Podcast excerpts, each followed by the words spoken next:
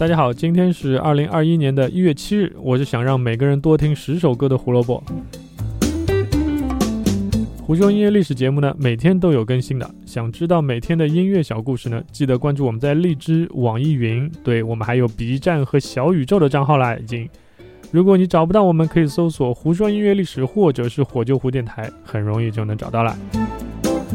今天我们讲的人呢，是真的很小众，哪怕你自称自己很喜欢音乐，我觉得你也未必听过他的音乐，甚至未必听过他的名字。但是我这样说好像又会得罪很多他的歌迷啊，而且他的歌迷这两年是越来越多。他就是热血动漫歌曲的代表人物之一水木一郎先生，粉丝们亲切地称他为大哥啊，不对，我们也不能这样说啊，应该直接用日语来说可能会更亲切些。阿尼基。一九四八年一月七日，水木一郎出生在日本东京都世田谷区。水木一郎原名早川俊夫，童年的他其实跟其他孩子相比啊，没有什么不同，唯一的一点就是。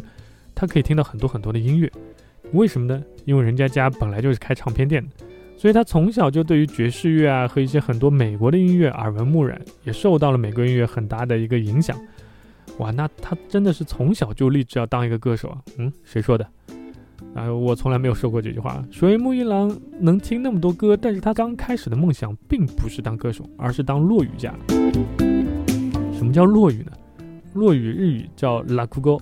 是日本的一种，我们怎么讲，就比较接近于中国的单口相声的那种感觉，就一个人啊，这个一把扇子，然后就在那里讲一个单口的一个故事。当然，它也未必说一定是一个非常非常好笑的故事，有一些是发人深省的故事，谚语故事，对吧？还有一些是令人这个感伤的一些故事。总而言之，它就是一个人讲故事的一件事情。但是这个艺术形式在日本是非常受欢迎的，所以水木一郎认为，既然是日本人，当然就是要从事落语这个工作啊。那有着这样想法的这位水木一郎小朋友呢，甚至在学生的时代自己还主办过落语大会，但是最后还不是去唱了歌吗？一九六四年，经常泡在爵士咖啡店的水木一郎，受别人的建议，然后去参加了新宿歌舞伎町举办的一个歌唱比赛，凭借一首英文歌呢，拿下了优胜。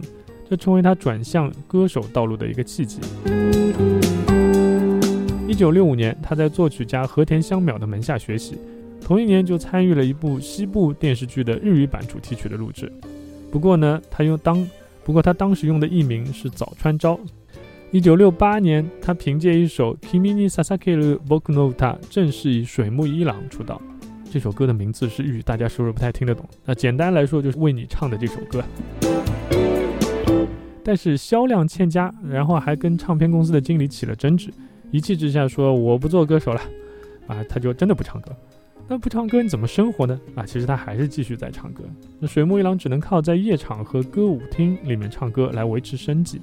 直到一九七一年有一次机会，他为动画《原始少年龙》演唱了主题曲，从此水木一郎这个名字开始在动漫界响了起来。也许真的是命运的安排。水木一郎虽然刚开始唱动漫歌曲的时候，曾经觉得虽然自己没有抗拒过唱动漫的歌曲，但他当时的想法是，如果这首歌我唱的不好玩，很无聊，那我还不如不唱。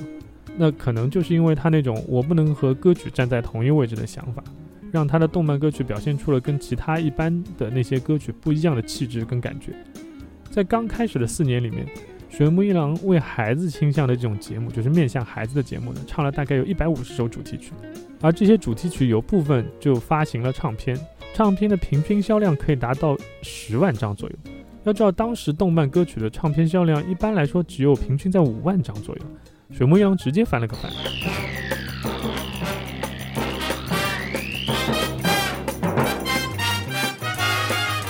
今天我们要推荐的《铁甲万能侠》的主题曲，当然是他的名作之一啊，在当时甚至卖出了七十万张，可怕的数字。那持续的高产量和高销量呢，让水木一郎和库江美都子两个人被并称为动漫歌曲的帝王和女王。随着人气的不断上升，水木一郎也成为了这个电视台争相邀请的嘉宾。一九七六年四月份开始呢，水木一郎成为了 NHK 少儿节目《和妈妈一起》的常驻嘉宾。也成为了里面的一个角色，叫做歌曲的大哥哥，啊，歌曲大哥哥的第二代扮演者，那一做就是三年。这个大哥哥的这个角色，也就是为什么现在水木一郎会被大家称为阿尼基，就是大哥的原因，就是从那个时候开始的。近几年，随着二次元文化的崛起，水木一郎时常跑到香港啊，还有大陆参加许多动漫主题的演唱会。每当全场跟他一起用日语合唱歌曲的时候呢，他就会很感动。